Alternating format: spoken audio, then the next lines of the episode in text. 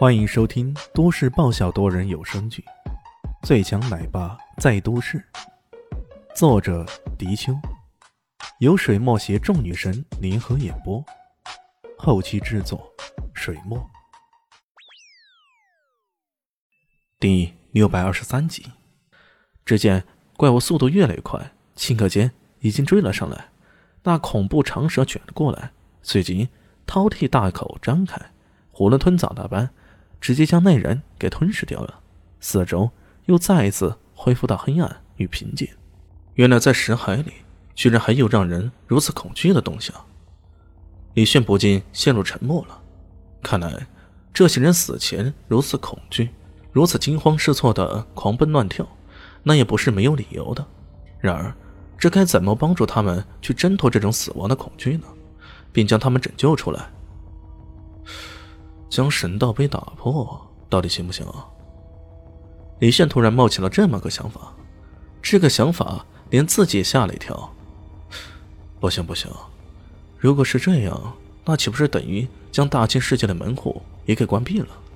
这些人搞不好全部要葬身于此啊！他只能静下心来，将昔日丹小师教导他灭神幻魔功时的情形一一细想。一个人。只要精神力强大，则无往不利。胆小是在教导他的时候，曾经反复的强调过这么一句话：精神力强大，则无往不利。李炫细品这一句话，蓦然握紧了拳头。看来这幻境大千世界，自己还得去走一趟呢。既然如此，那好吧。他放开那个疯子，重新走到神道碑面前。认真的端详起神道碑上的文字，他的思绪柔和着灭神幻魔功，开始飘飞着，一直一直飘飞，直到眼前开始渐渐的迷离起来。眼前出现的一片白茫茫的世界，他明白自己终于进入了。这是一座古城，古城上写着三个瘦金体字，李轩认得那是神道城。透过神道碑进入神道城。他信步走了进去，只看见城里稀稀落落的有一些看起来毫无意识的行人，这些人来回走着，犹如那末日的丧尸那般。难道像是游戏那般？这是游戏里的设定，并没有自主意识的。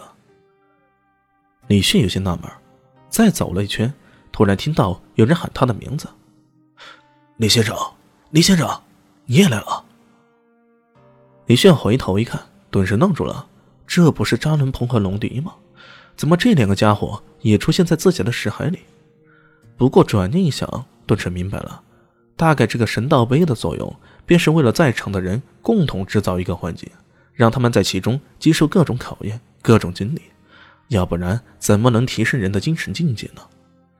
他跟两人打招呼，问他们这提早进来后到底经历了什么？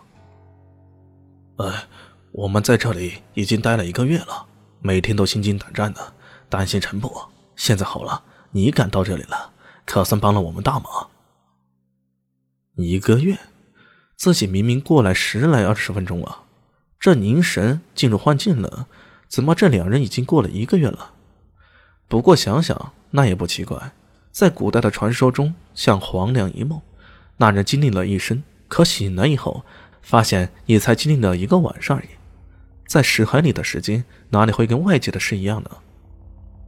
为什么每天都胆战心惊呢？要帮什么忙？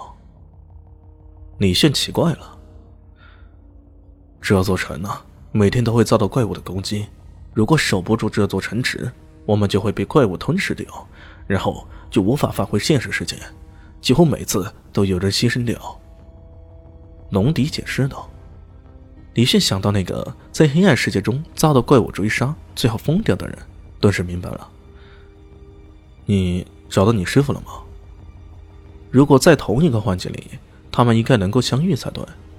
然而，渣男鹏却摇了摇头，有些失落的说道：“先前来的那几拨人都没有见到，包括师傅，我还在担心着呢。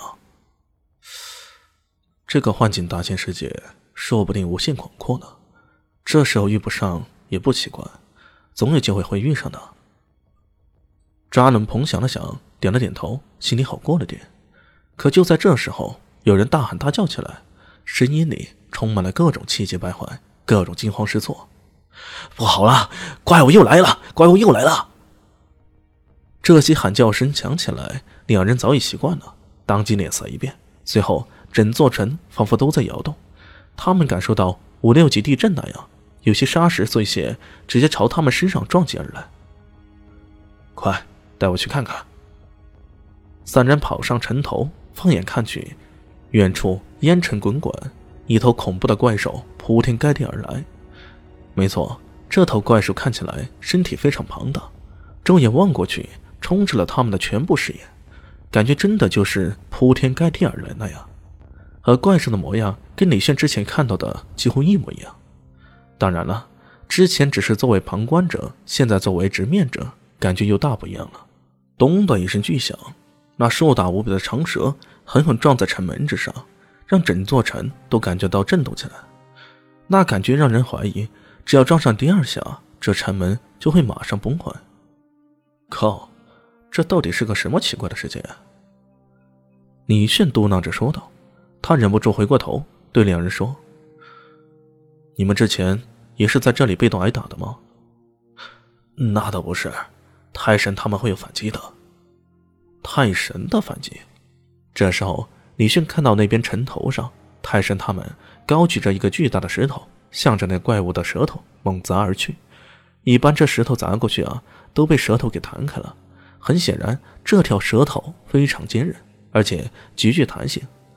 不过李却看得真切啊！